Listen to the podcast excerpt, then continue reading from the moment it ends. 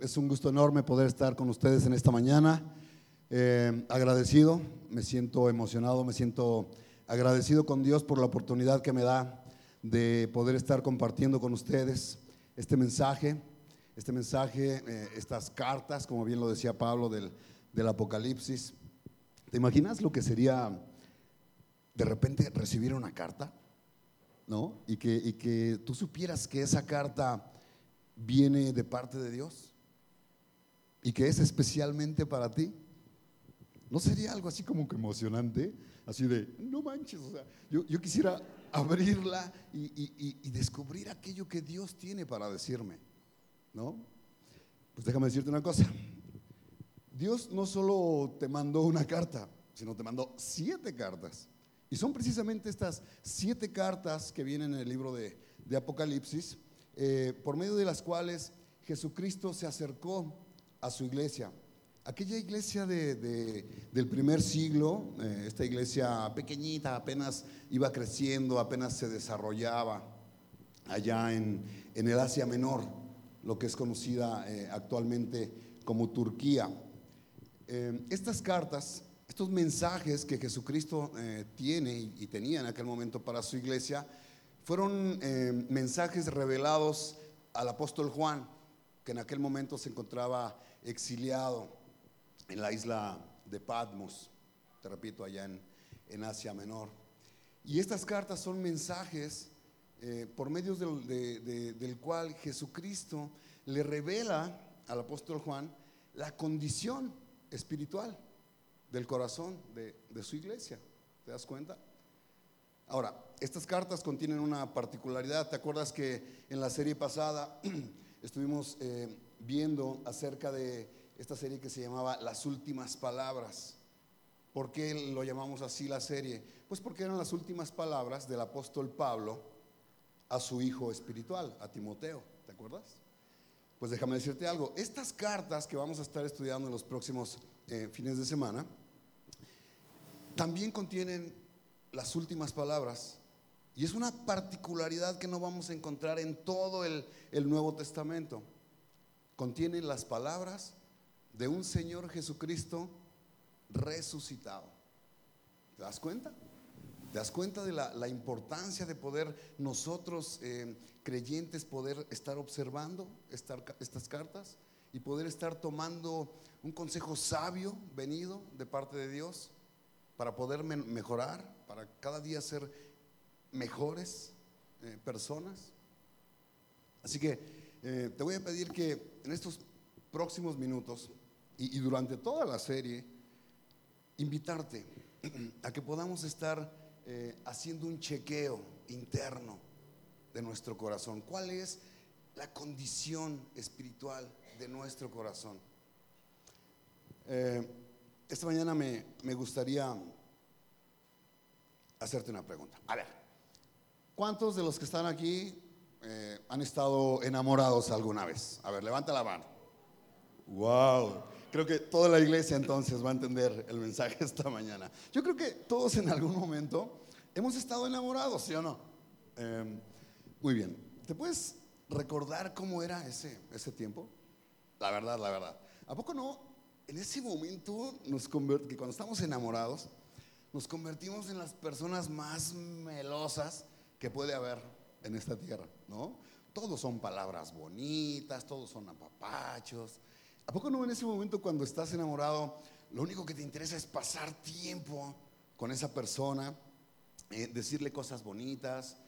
El tiempo que pasas con esa persona, ¿a poco no es así como que, chin, acabo de llegar y se me pasó volando?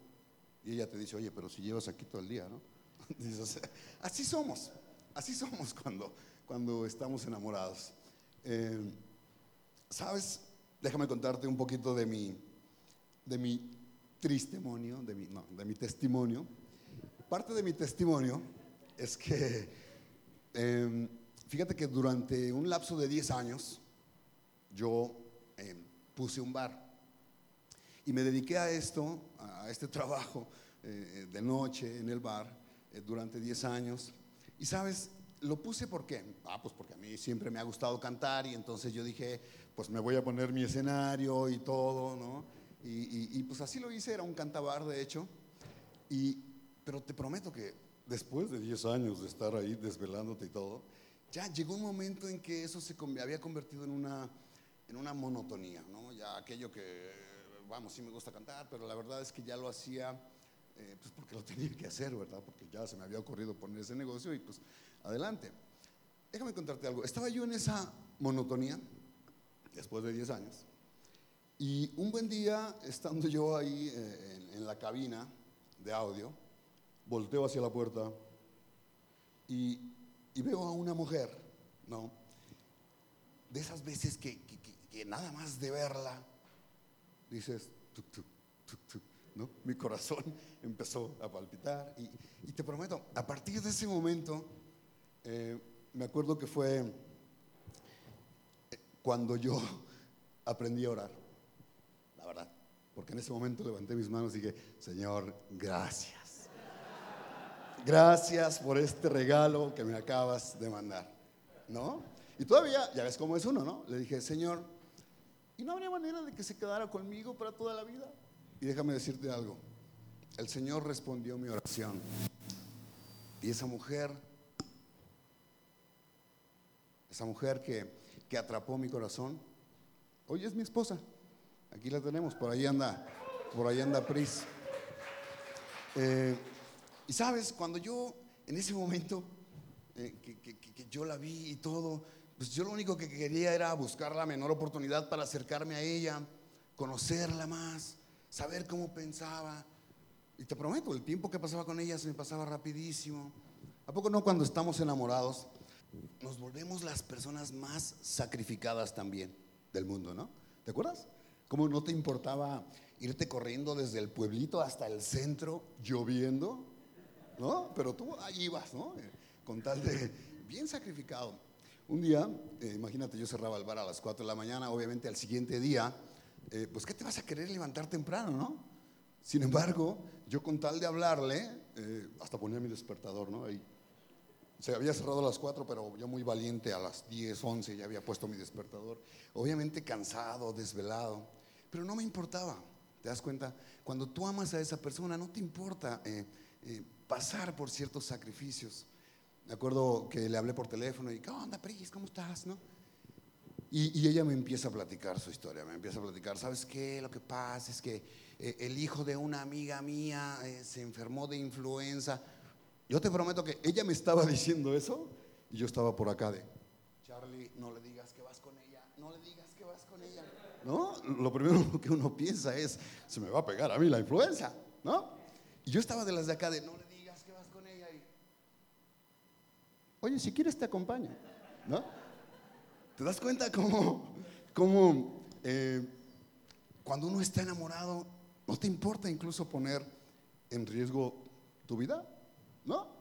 Y, hacemos ese, ese tipo de cosas. Ahora, hay algo triste en el asunto. Es muy padre ese periodo de, enamoramiento que, que tenemos, pero sabes, el 80% de esas parejas que se enamoran, ¿sabes qué pasa con esa relación? Va como que en declive ese, calor, ese amor va decayendo, va decayendo. Mi cielo, no lo digo por mí, ¿eh? yo te amo, yo te amo, pero es una realidad, eso dicen las estadísticas, ¿no? Así, así sucede, así sucede en las relaciones. Ahora, eh, ¿te has puesto a pensar que eso es exactamente, escúchame, eso es exactamente lo que te puede estar pasando y lo que me puede estar pasando, pero en mi relación con Dios. Y eso es una tragedia. Si es una tragedia de por sí que me pase en mi matrimonio o en mis relaciones, imagínate qué tragedia será cuando esa misma situación es la que me pasa, pero en mi relación con Dios. Yo te quiero invitar en esta mañana, vamos a, leer nuestro pasaje. Eh, para que nosotros podamos entender cuál era la condición espiritual de esta iglesia en Éfeso. Pero antes de leer nuestro pasaje, te voy a pedir, vamos a cerrar nuestros ojos, vamos a orar pidiendo la guía de Dios en este tiempo. Padre, Te damos gracias, Dios, por la oportunidad que nos das una vez más de abrir tu palabra, Señor. Yo quiero rogarte, Dios, que tú hables a nuestros corazones, Padre. Solamente tú conoces a tu iglesia, tú te mueves en medio nuestro, Dios, y tú conoces, Padre, lo que cada corazón aquí presente necesita escuchar y necesita entender en esta mañana, Padre. Así que, Señor, queremos dejar este tiempo en tus manos, Señor, que, que tú tomes el control, Señor, de nuestra mente, tomes el control de nuestro corazón. Te agradecemos, Padre, por tu palabra en el nombre de Cristo Jesús. Amén. Muy bien, pues acompáñame ahí en, tus Biblias. Si no traes Biblia, no te preocupes. Eh, aquí a mis espaldas van a estar apareciendo los versículos y vamos a darle lectura a esta, a esta primera carta, a esta primera carta eh, que Jesús le escribe a la iglesia de Éfeso. Y dice así, dice por ahí Apocalipsis capítulo 2, versículos del 1 en adelante, dice, escribe al ángel de la iglesia en Éfeso, el que tiene las siete estrellas en su diestra, el que anda en medio de los siete candelabros de oro, dice esto, yo conozco tus obras y tu arduo trabajo y paciencia y que no puedes soportar a los malos. Y has probado a los que se dicen ser apóstoles y no lo son y los has hallado mentirosos. Y has sufrido y has tenido paciencia y has trabajado arduamente por amor de mi nombre y no has desmayado. Versículo 4. Pero tengo contra ti que has dejado tu primer amor. ¿Te das cuenta? ¿Te das cuenta de la condición espiritual que tenía esta iglesia? Habían eh, abandonado, dice aquí el versículo 4, habían, porque esta palabra eh, dejado, que vemos en el versículo, ofiemi en el griego, tiene que ver con un abandono deliberado y frío. O sea, estos, estos, esta iglesia habían abandonado su primer amor. Ahora, déjame contarte un poquito acerca em, de la historia de esta ciudad de Éfeso, no de la iglesia, de la ciudad de Éfeso. La ciudad de Éfeso era una de las em, ciudades más importantes, más importantes allá, eh, como te decía hace rato, en el Asia Menor, lo que hoy es Turquía.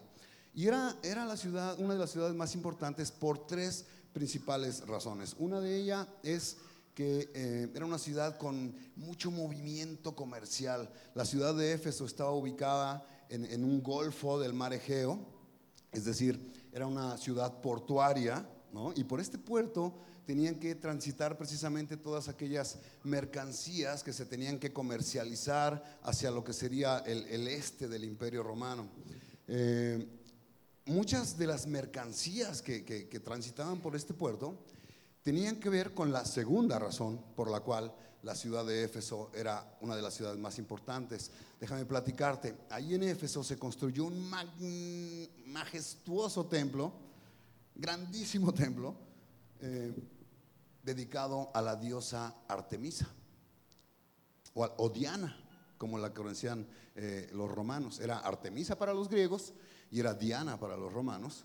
Eh, esta diosa era conocida como la diosa de la fertilidad. Esto generaba que qué? Bueno, si tú le querías rendir culto a esta diosa, pues tenías que tener primero relaciones sexuales con las cientos de sacerdotisas que estaban ahí en el templo este. Situación que generó que fue una ciudad que se llenó de prostitución impresionantemente. Era una ciudad totalmente contraria, con un estilo de vida totalmente contrario a lo que es eh, vivir por fe y vivir en la fe. Y el tercer aspecto por el cual Éfeso era una de las ciudades más importantes es porque Éfeso era conocida como mm, un centro de, de ocultismo. Es decir, la mayor parte de la población se dedicaba a la práctica de la hechicería, a la práctica de la brujería. o sea, ahí en Éfeso podías ir a que te leyeran las cartas y a que, ¿no?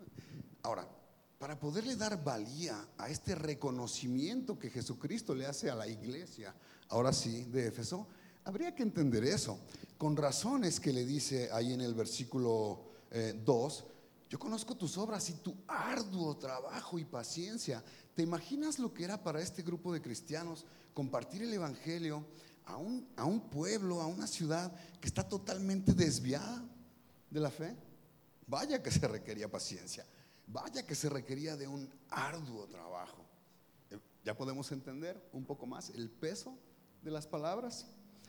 Eh, les dice,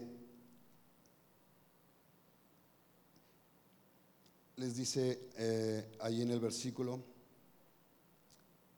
eh, tú has trabajado arduamente por amor de mi nombre. Ahora, esta iglesia, si bien estaba plantada en medio de toda esta idolatría, de toda esta inmoralidad sexual, era una iglesia privilegiada. ¿Por qué? Porque en esa iglesia hubo eh, grandes hombres de Dios compartiendo la palabra. Ahí eran, eh, fueron pastores de ahí. Entre ellos está, por ejemplo, Apolos, ese gran predicador del que habla Pablo en sus cartas, eh, Silas, ese gran colaborador de Pablo. Y por si eso fuera poco, el mismo apóstol Pablo fue pastor en esta iglesia. ¿Te puedes imaginar eso? Tener al mismísimo apóstol Pablo, o sea, si esas son de las cosas que yo digo, ¿verdad? Cuando esté allá en el cielo, yo quiero conocer a Pablo. Eh, pero si eso te parece poco, eh, el mismo Timoteo, ¿se acuerdan ahora que estuvimos estudiando acerca de Timoteo? El mismísimo hijo espiritual de Pablo, Timoteo, también fue pastor en esa iglesia.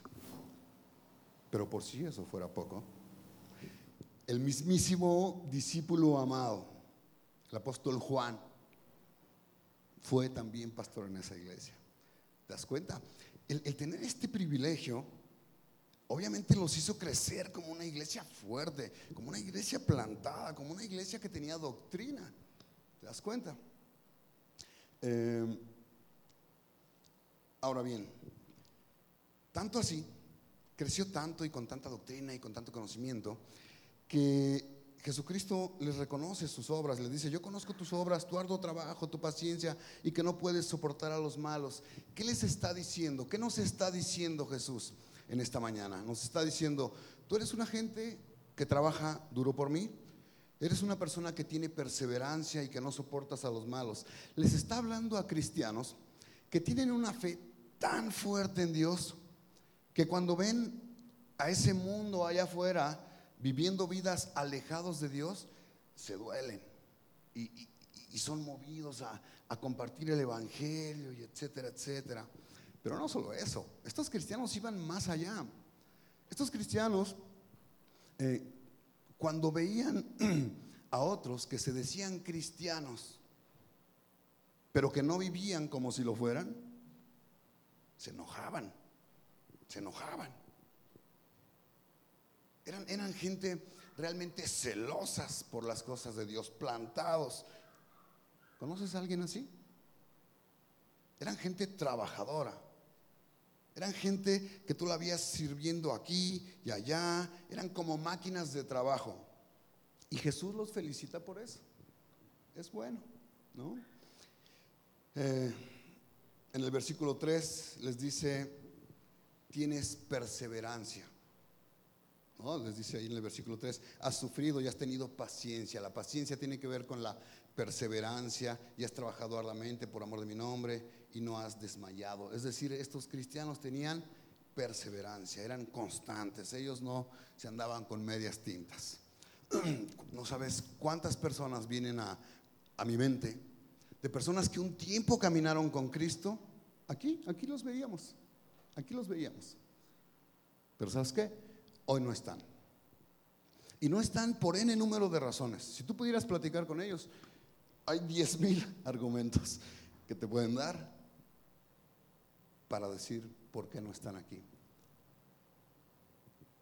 ¿Y sabes? Algunos de esos argumentos es que ellos eran como los de Éfeso, ellos tampoco pudieron soportar a los malos.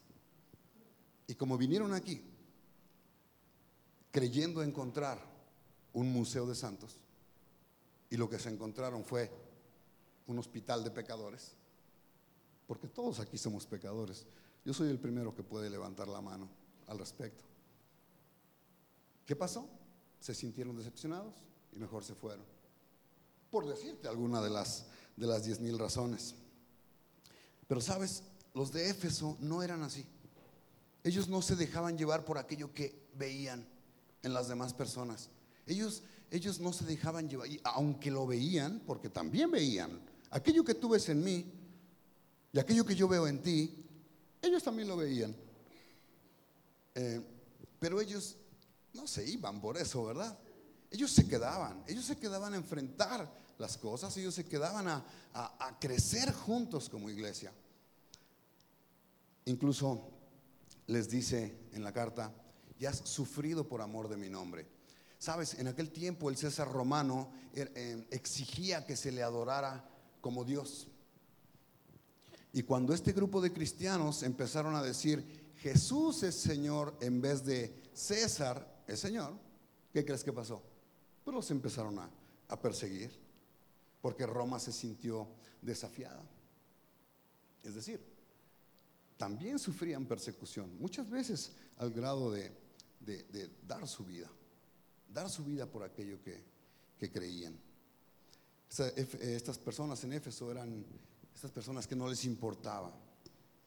Si por defender aquello en lo creían, ellos, ellos perdían la vida. Ahora, y Cristo les reconoce eso, y todo eso es bueno, y todo eso es importante, y todo eso es admirable. ¿Ante los ojos de quién? ante los ojos de los hombres, ¿no? Porque Cristo, que ve más allá de lo que tú y yo podemos ver, fíjate el reclamo que les hace ahí en el versículo 4. Pero, pero tengo contra ti, dice, que has dejado tu primer amor. Quiere decir entonces que tú puedes ser una persona celosa, muy celosa de las cosas de Dios. Puedes ser una persona que, que, incluso le llamas la atención a otra persona cuando tú ves que a lo mejor su vida no está tan consagrada a Dios. Puedes ser una persona realmente entregada y esforzada en hacer las cosas de Dios. Puede ser una persona que asistes cada semana a un grupo conexión. Puede ser una persona que te involucras en todas las actividades que la iglesia organiza y entonces vas y compartes el evangelio y etcétera, etcétera, etcétera. Y hacer todo eso que es bueno. Aquí en ningún momento estamos diciendo que hacer eso sea malo. No, eso es bueno y es aplaudible. ¿Verdad? ¿Cuál es el problema entonces? Pensar que yo puedo agradar a Dios a través de hacer esas obras. Ese es el verdadero problema y eso es lo que estaba pasando eh, acá en la iglesia de Éfeso. Nosotros podemos estar haciendo todo eso, que es importante, sí, sin embargo estar faltando aquello que es más importante, que es amar a Dios por sobre todas las cosas. ¿Te acuerdas? Ahí en eh, Mateo capítulo 22, versículos 36 al 40, cuando le preguntaron, dice eh, ahí la palabra de Dios, cuando le preguntaron a Jesús, Maestro, ¿cuál es el gran mandamiento en la ley? Jesús le dijo, amarás al Señor tu Dios con todo tu corazón, con toda tu alma y con toda tu mente. Este es el primer y más grande mandamiento y el segundo es semejante amarás a tu prójimo como a ti mismo. De estos dos mandamientos depende la ley y los profetas. Te pregunto, ¿estás amando a Dios así? ¿Estás amando a Dios así? Ahora, mira, para, para poder entender eh, de una forma, para tener el big picture, como dicen por ahí, tenemos, tú y yo tenemos que entender en esta mañana varios aspectos. Entre ellos sería, ¿qué es el primer amor? ¿No? ¿Qué es el primer amor? Eh, te preguntarás, Charlie, pero yo cómo puedo saber si he perdido mi primer amor? ¿Qué evidencias tendría yo que ver en mi vida que me hagan saber que yo tengo ese problema? Son preguntas lógicas inmediatas. Y por último, ok, si caigo en cuenta de que sí, efectivamente lo perdí, ¿qué puedo hacer? ¿Se puede recuperar? ¿O ya lo perdí y lo perdí? ¿No? Todas esas son preguntas lógicas. Por eso te pido que te quedes conmigo durante este tiempo escuchando, me prestes mucha atención, porque vamos a estar eh, respondiendo eh, cada una de esas preguntas. Ahora, ¿qué es el primer amor? ¿Qué es el primer amor? Déjame contarte, eh, hace, no sé, cuatro años y medio, más o menos, fue cuando yo tomé la decisión más importante de mi vida, que fue depositar mi fe depositar mi confianza en aquel que tiene un nombre que es sobre todo nombre, porque no hay otro nombre bajo la tierra dado a los hombres por el cual podamos ser salvos. Y ese es Jesucristo. Amén. Esa decisión yo la tomé hace, hace, hace cuatro años y medio. Y sabes, cuando, cuando eh, yo tomé esta decisión, lo hice porque mi hijo y mi esposa eh, me invitaron a, formar parte de un grupo. Me dijo mi hijo, es que fíjate que, mi maestro de inglés se reúne en una cafetería y, leen la Biblia y yo te prometo, lo primero que dije, ¿qué? ¿La Biblia en una cafetería? Así como que cosas que le chocan a uno en la mente, ¿no? Pero mi hijo me hizo favor ahí de, explicarme, no, papá, pero es que mira, que se pone padre. Y, y dije, ok, pues vamos, ¿no? Fui a esa reunión, eh, empecé a escuchar grandes verdades que la verdad me, hacían mis cables en mi cabeza, me los... Ah, porque yo sabía cosas distintas a lo que me estaban diciendo ahí de parte de Dios. ¿no? Por ejemplo, una de esas. Yo pensé que si yo me portaba bien, yo podía alcanzar el cielo. Es decir, cada vez que yo hacía una buena obra era como que un escalón que iba subiendo, ¿no? Y el hecho de que este joven, porque en ese momento el que estaba compartiendo era un joven, eh, me estuviera diciendo que no, que eso no importaba, era, así como que, ah, decía, dice un, hermano por ahí, este, tuve que empezar a romper paradigmas en mi vida, ¿no? Y Dios fue eh, a través de su palabra mostrándome la verdad Jesucristo dijo, yo soy el camino, la verdad y la vida. Y fui entendiendo que, que, Dios no quería que yo tuviera una religión, sino que tuviera una relación íntima con Él. Y a raíz de entender, le permitía esa información que yo tenía acá, bajarle 30 centímetros acá, para que entonces yo pudiera hacer esto, dar el siguiente paso. ¿Te das cuenta? En ese momento, cuando, cuando yo pude entender eso, que Dios me permitió entender eso, surgió un, sabes, antes de esta decisión, yo tenía un hueco en mi vida. Yo tenía todo para ser feliz. Tenía mi negocio, tenía mi esposa, tenía mi hijo maravilloso. Y sin embargo, ¿sabes qué? Eh, la neta, la neta, es como que había un hueco ahí. ¿Por qué? No lo sé. Pero yo decía, bueno, o sea, ¿qué me pasa? Tengo todo y me siento... Ah. Y sabes, cuando yo tomé esa decisión, descubrí que ese hueco que tenía tenía una silueta. Y la silueta de Jesucristo en mono, mira así. ¡Ah! Perfecto. Él llenó, en ese momento, Él llenó ese hueco que yo estaba teniendo en mi corazón. Y a partir de que Dios llenó ese hueco, vino a mí un gozo impresionante. Yo me acuerdo con mi esposa, eh, era, nos deleitábamos en leer la Biblia, era llegar a la casa y a ver qué más dice, ¿no? Como te decía al principio, de leer esa carta y decir, a ver, ¿qué más tiene Dios para decirme? Aparte de lo que ya los paradigmas que rompí, que Él me rompió, eh, ¿qué más? ¿Qué más? ¿Qué más? Tienes hambre de conocer. Eh, era hablar constantemente con Dios. Era pedirle a Dios. Y más que pedirle, era agradecerle a Dios lo que Él ya había hecho conmigo. ¿Qué había hecho? Pues nada más me había regalado la vida eterna, sin que a mí me costara nada.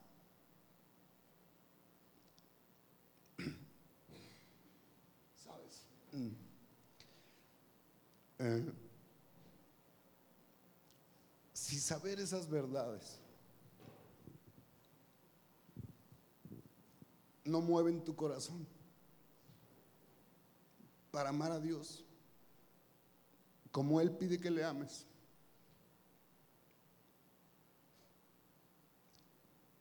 Yo no sé que pueda mover tu corazón. Em, ahora, ¿qué es? ¿Qué es el primer amor? ¿Qué es eso? ¿Qué es ah, fundamental en la vida de cada persona? Aquello que hace a un ser humano em, cambiar radicalmente su vida. Créeme una cosa, ¿eh? no es venir aquí, no es venir aquí a la iglesia, aunque es bueno, no es orar, aunque es importante, no es ofrendar, aunque es necesario, no es dejar de ver pornografía, aunque es recomendable. Todas esas cosas, hacer todas esas cosas que son buenas, eso no nos hace un verdadero cristiano. Y Jesús sabía, Jesús sabía que todo lo que estaban haciendo en esta iglesia, lo estaban haciendo bajo sus propias fuerzas. Sí, hacían muchas cosas, tenían mucho conocimiento, pero sabes que estaban huecos por dentro. Y ellos querían llenar ese hueco que sentían haciendo muchas cosas. Como Al Capone, ¿no? Al Capone se la pasaba todo el año matando gente, pero en Navidad se ponía el traje de Santa Claus y le llevaba regalo a los niños. ¿Para qué? Para saciar su sed espiritual, para no sentirse tan culpable. Y eso está fuerte. Y eso te puede estar pasando a ti en esta mañana. Por eso es importante que sigas conectado conmigo en esta plática. Eh, Jesús sabía que lo que ellos estaban haciendo no lo estaban haciendo, lo estaban haciendo en sus fuerzas, es decir, no era el resultado de tener una comunión íntima con Él. O sea, como que se les olvidó lo que dice por ahí eh, Juan capítulo 15, versículo 5. Dice, yo soy la vid, vosotros los pámpanos. El que permanece en mí y yo en él, este lleva mucho fruto, porque separados de mí, ¿qué? Nada. Separados de él, nada podemos hacer. Ahora, nada que tenga em, resultados, nada que tenga recompensas para la eternidad. ¿Queda claro? ¿Me sigues hasta aquí? ¿Estamos siendo claros? ¿Estoy solo porque no responden? Oiga, no me hagan sentir que estoy solo. ¿eh? Eh, muy bien. La segunda cosa que hay que, que debemos entender tú y yo es cómo podemos saber, Charlie, cómo puedo saber si he perdido mi primer amor? ¿Qué evidencias puedo yo eh, detectar en mi propia vida que me hagan saber que tengo ese problema? Vamos a, responder esas preguntas. Sabes, mientras yo estudiaba este tema, eh, me sorprendió, la verdad, mm, leer en la Biblia acerca de un rey que tomó el trono a la edad de ocho años. ¿Te acuerdas? Estoy hablando del rey Josías. Me impresionó, la verdad, para qué te miento. Me impresionó la descripción que la Biblia hace de este personaje. Fíjate, vamos a, leerlo rápidamente. Eh, te estoy hablando de Segunda de Reyes, capítulo 3, versículo 25. Fíjate cómo describe a Josías. Dice, no hubo otro rey antes que él que se convirtiese a Jehová de todo su corazón, de toda su alma y de todas sus fuerzas. O sea, cuando yo leí eso, que no hubo alguien más después de él que se haya convertido a Jehová de toda eh, su, ¿cómo dice? De todo su corazón, de toda su alma y de todas sus fuerzas. Dije, a ver, a ver, a ver, detente tantito, detente Charlie, porque la verdad, la verdad es que si tú te has hecho la misma pregunta que yo, ¿cómo es amar a Dios así? ¿Cómo es amar a Dios así? Te felicito por estar aquí en esta mañana, porque ahorita vamos a conocer la respuesta a esa pregunta. Y lo primero que nos tenemos que preguntar es, bueno, ¿qué hizo Josías para, para que se le reconozca de esa manera? ¿Cierto? Y la respuesta la encontramos ahí en Segunda de Crónicas, capítulo 34, versículos del 1 al 3. Fíjate lo que dice. De ocho años era Josías cuando comenzó a reinar. Y 31 años reinó en Jerusalén. Este hizo lo recto ante los ojos de Jehová y anduvo en los caminos de David su padre, sin apartarse ni a derecha ni a izquierda. Versículo 3. A los ocho años de su reinado, siendo aún muchacho, comenzó a buscar, comenzó a buscar al Dios de David su padre. A los 12 años comenzó a limpiar eh, a Judá y Jerusalén en los lugares altos, imágenes de acera, esculturas, imágenes, o sea, eh, a los 12 años empezó, empezó a sacar cachivaches. ¿no? Eh, muy bien. Evidencia número uno. Evidencia número uno de que tú te puedes dar cuenta si has perdido o no ese, ese, primer amor. evidencia número uno. ¿Sabes? Antes de, de, poder ver, bueno, vamos a ver. Evidencia número uno. Uno deja de buscar a Dios. Cuando uno ha abandonado su primer amor, dejas de buscar a Dios. O sea, sentimos como que la luna de miel con Dios, como que ya, ya pasó, ¿no? O sea, ya yo me la sé de todas horas, ya no necesito buscar de Dios. Dejar de buscar a Dios. Eso pasa cuando tomas decisiones sin consultar a Dios. Y allá hay, hay un enemigo, un enemigo del primer amor. ¿Cuál es ese enemigo? La autosuficiencia. Me creo autosuficiente. Y yo creo que puedo enfrentar la vida tomando mis decisiones y haciendo lo que me viene en gana es cuando manejas tu vida a tu antojo, manejas tu matrimonio a tu antojo, manejas tus finanzas a tu antojo. Es dejar de preguntarle a Dios, Señor, ¿cómo quieres tú que haga las cosas? En vez de hacer las cosas a nuestra manera. Eso es dejar de buscar a Dios. Es dejar la disposición de querer agradar a Dios en toda nuestra manera de vivir, en toda.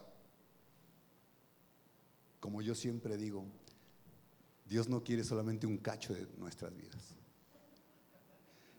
Él quiere todo, el 100%. Fue un chiste local.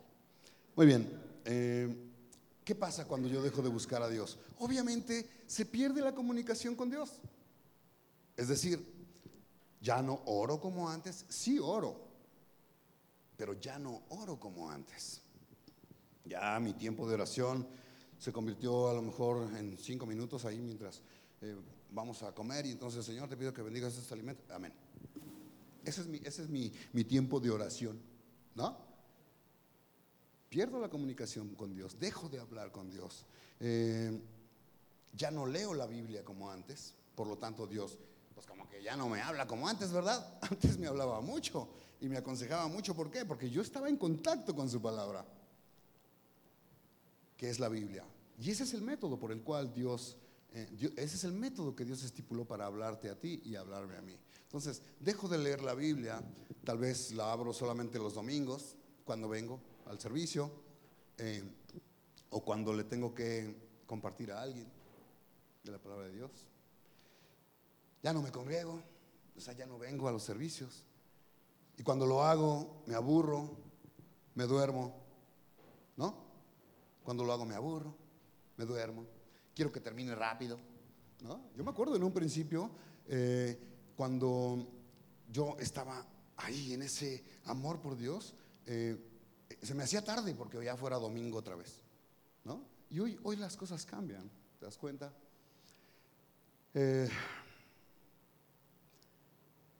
Puedo estar incluso viniendo, viniendo a la iglesia, pero por las razones equivocadas. A lo mejor vengo con la finalidad de negociar con Dios, ¿no? Señor, pues eh, si tú me ayudas con esto, entonces pues yo vengo y te prometo que ya no voy a faltar. No, ok.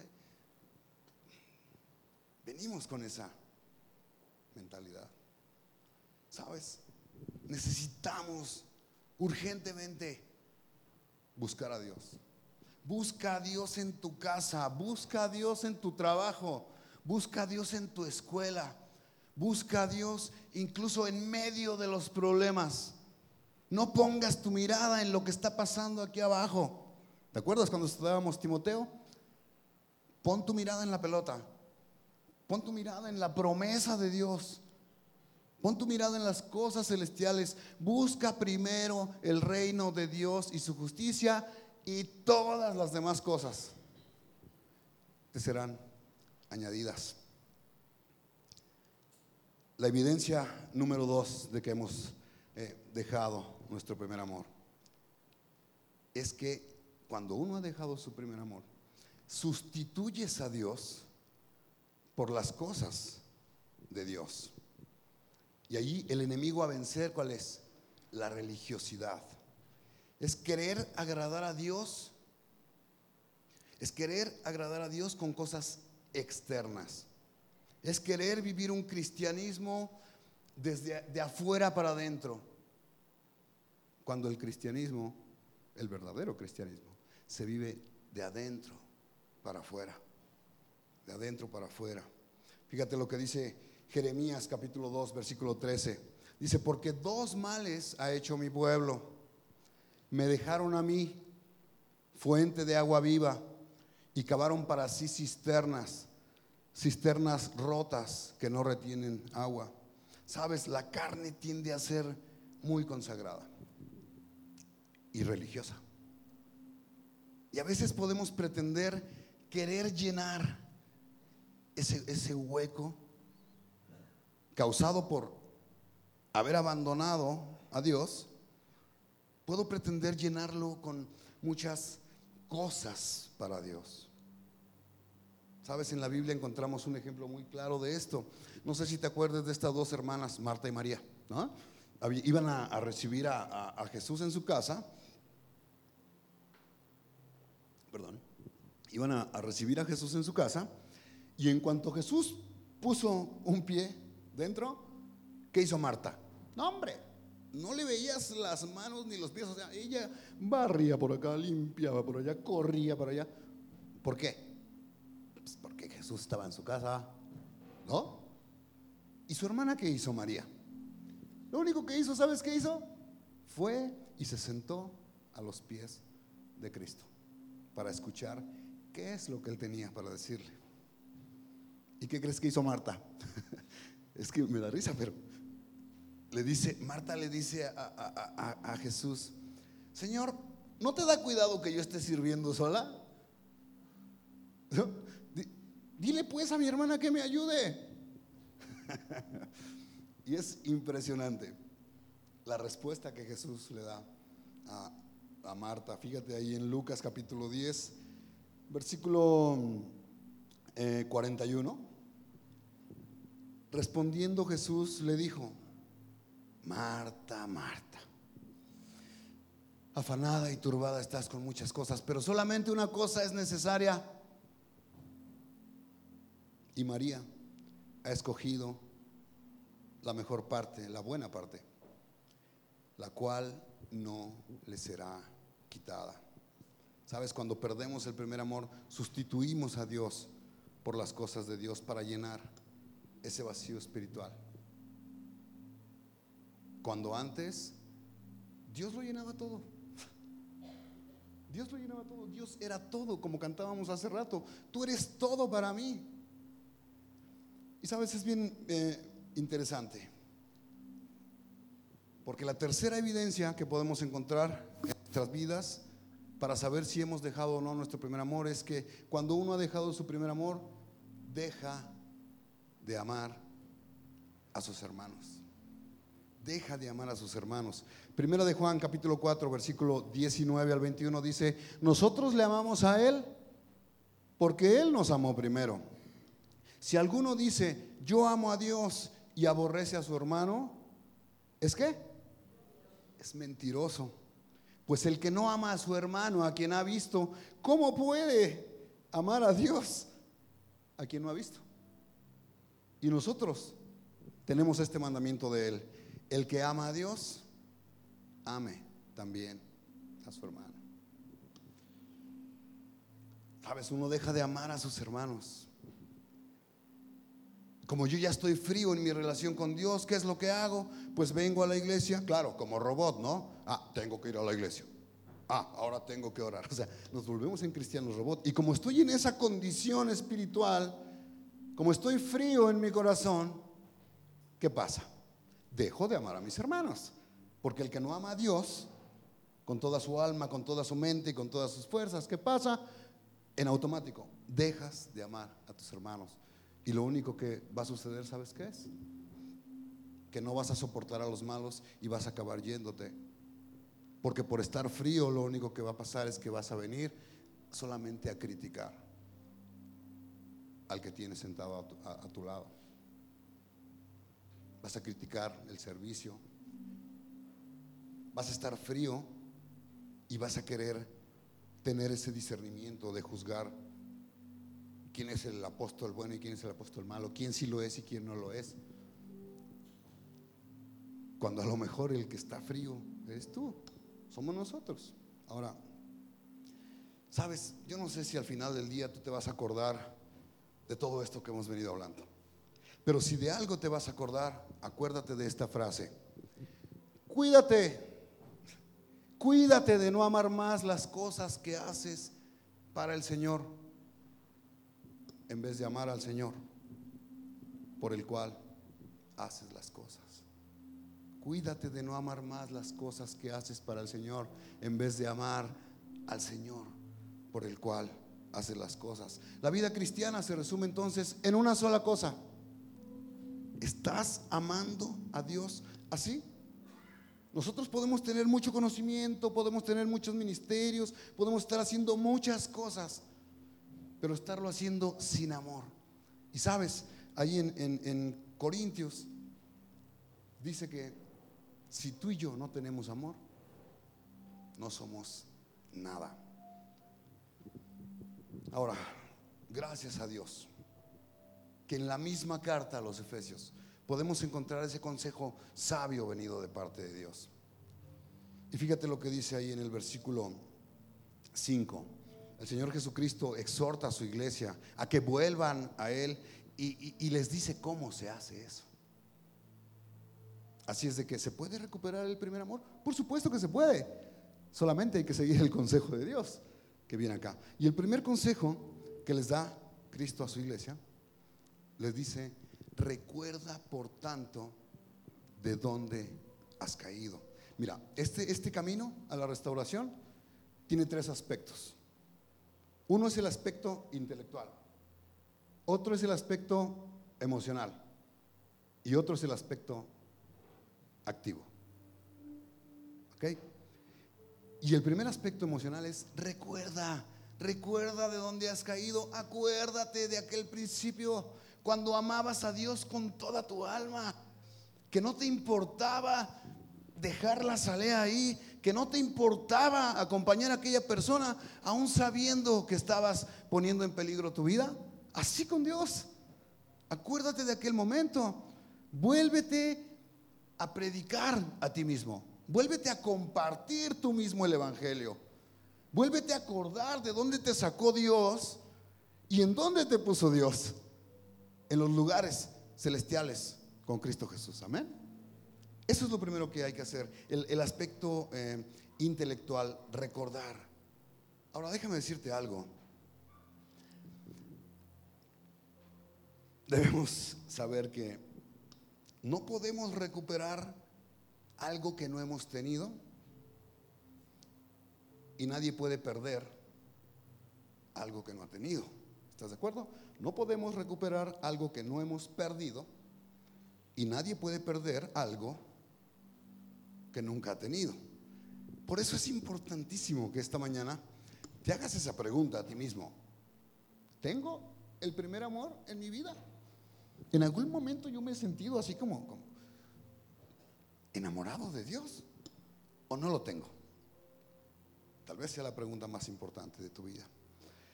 Ahora, lo segundo que quiero decirte es, ¿sabes? Cuando yo leo este mensaje, sé que primero es para mí. Sé que primero es para mí. Yo sé lo que es estar involucrado no en uno, en varios ministerios en la iglesia. Yo sé lo que es estar enamorado de ese ministerio. Yo sé lo que es estar aburrido de orar. Yo sé lo que es cerrar la Biblia y abrirla solamente cuando le tengo que compartir a alguien. Yo sé lo que es dejar que el corazón se enfríe. Yo no estoy aquí parado para decirte que yo soy un santurrón y que tú estás mal. No. Pero sí estoy aquí parado para decirte delante de Dios que seas honesto. Que seas honesto si detectas que eso te ha pasado en tu vida. El segundo, el, el, segundo aspecto de, de la restauración es un aspecto emocional. Porque Cristo les dice, recuerda por tanto donde has caído, arrepiéntete, arrepiéntete. Esta palabra, arrepentimiento, no es otra cosa más que cambia de mente arrepiéntete. Necesitamos, iglesia, arrepentirnos hoy de nuestro desgano. Necesitamos arrepentirnos de nuestro desinterés. Necesitamos arrepentirnos de haber abandonado a Dios. Hoy.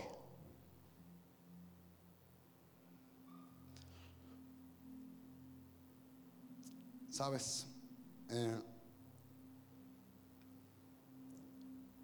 a veces podemos llegar a confundir arrepentimiento con remordimiento. Y el hecho de que te sientas mal, que nos sintamos mal por haber abandonado a Dios, eso no arregla nada. Y es por eso que el tercer aspecto de la restauración es el aspecto activo. Y Dios nos dice, haz las primeras obras haz las primeras obras.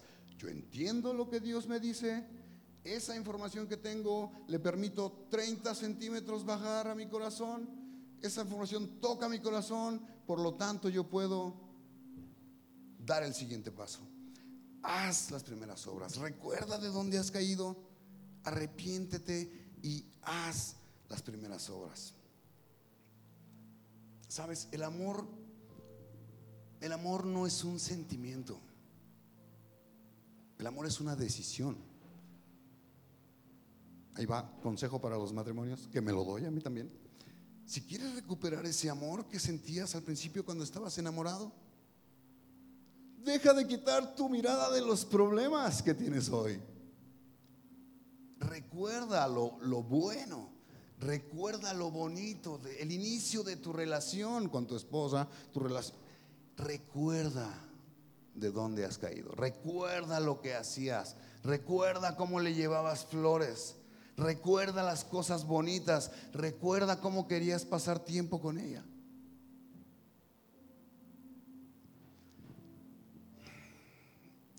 Sabes, si tú te esperas a sentir que amas a Dios, nunca te vas a sentir así. Satanás se va a encargar de que nunca sientas que amas a tu esposo, de que nunca sientas que amas a tu esposa, de que nunca sientas que amas a Dios. Por eso ni tú ni yo debemos esperar a sentir. No, el consejo de Dios es, recuerda por tanto dónde has caído, arrepiéntete y haz las primeras obras. O sea, yo debo empezar a hacer aquello que hacía y detrás de mí, detrás de que yo actúe en amor, el sentimiento viene detrás. Cuidemos nuestros corazones. ¿Sabes cuando una iglesia pierde su amor por Cristo y por los hermanos? Deja de ser iglesia. Deja de ser iglesia. Cuidemos nuestros corazones. Cierra tus ojos, vamos a orar para despedirnos. Padre, te damos gracias, Dios, por este mensaje. Gracias, Señor, porque tú siempre confrontas nuestros corazones. Y en esta mañana tú nos haces saber, Dios, que probablemente te hemos abandonado, hemos preferido otras cosas, le hemos dado cabida a nuestras vidas a otras cosas, Dios, en vez de darte a ti el primer lugar, el primer amor en nuestros corazones, Padre. Y te pedimos perdón por ello, Dios, en esta mañana. Yo te ruego, Padre, que tú pongas en nosotros, Señor, ese, ese querer hacer las cosas que antes hacíamos y de la forma en que las hacíamos, Dios. Que las hacíamos primero porque te amamos a ti. Porque te amamos a ti. Primero es que hacemos, Dios, las cosas.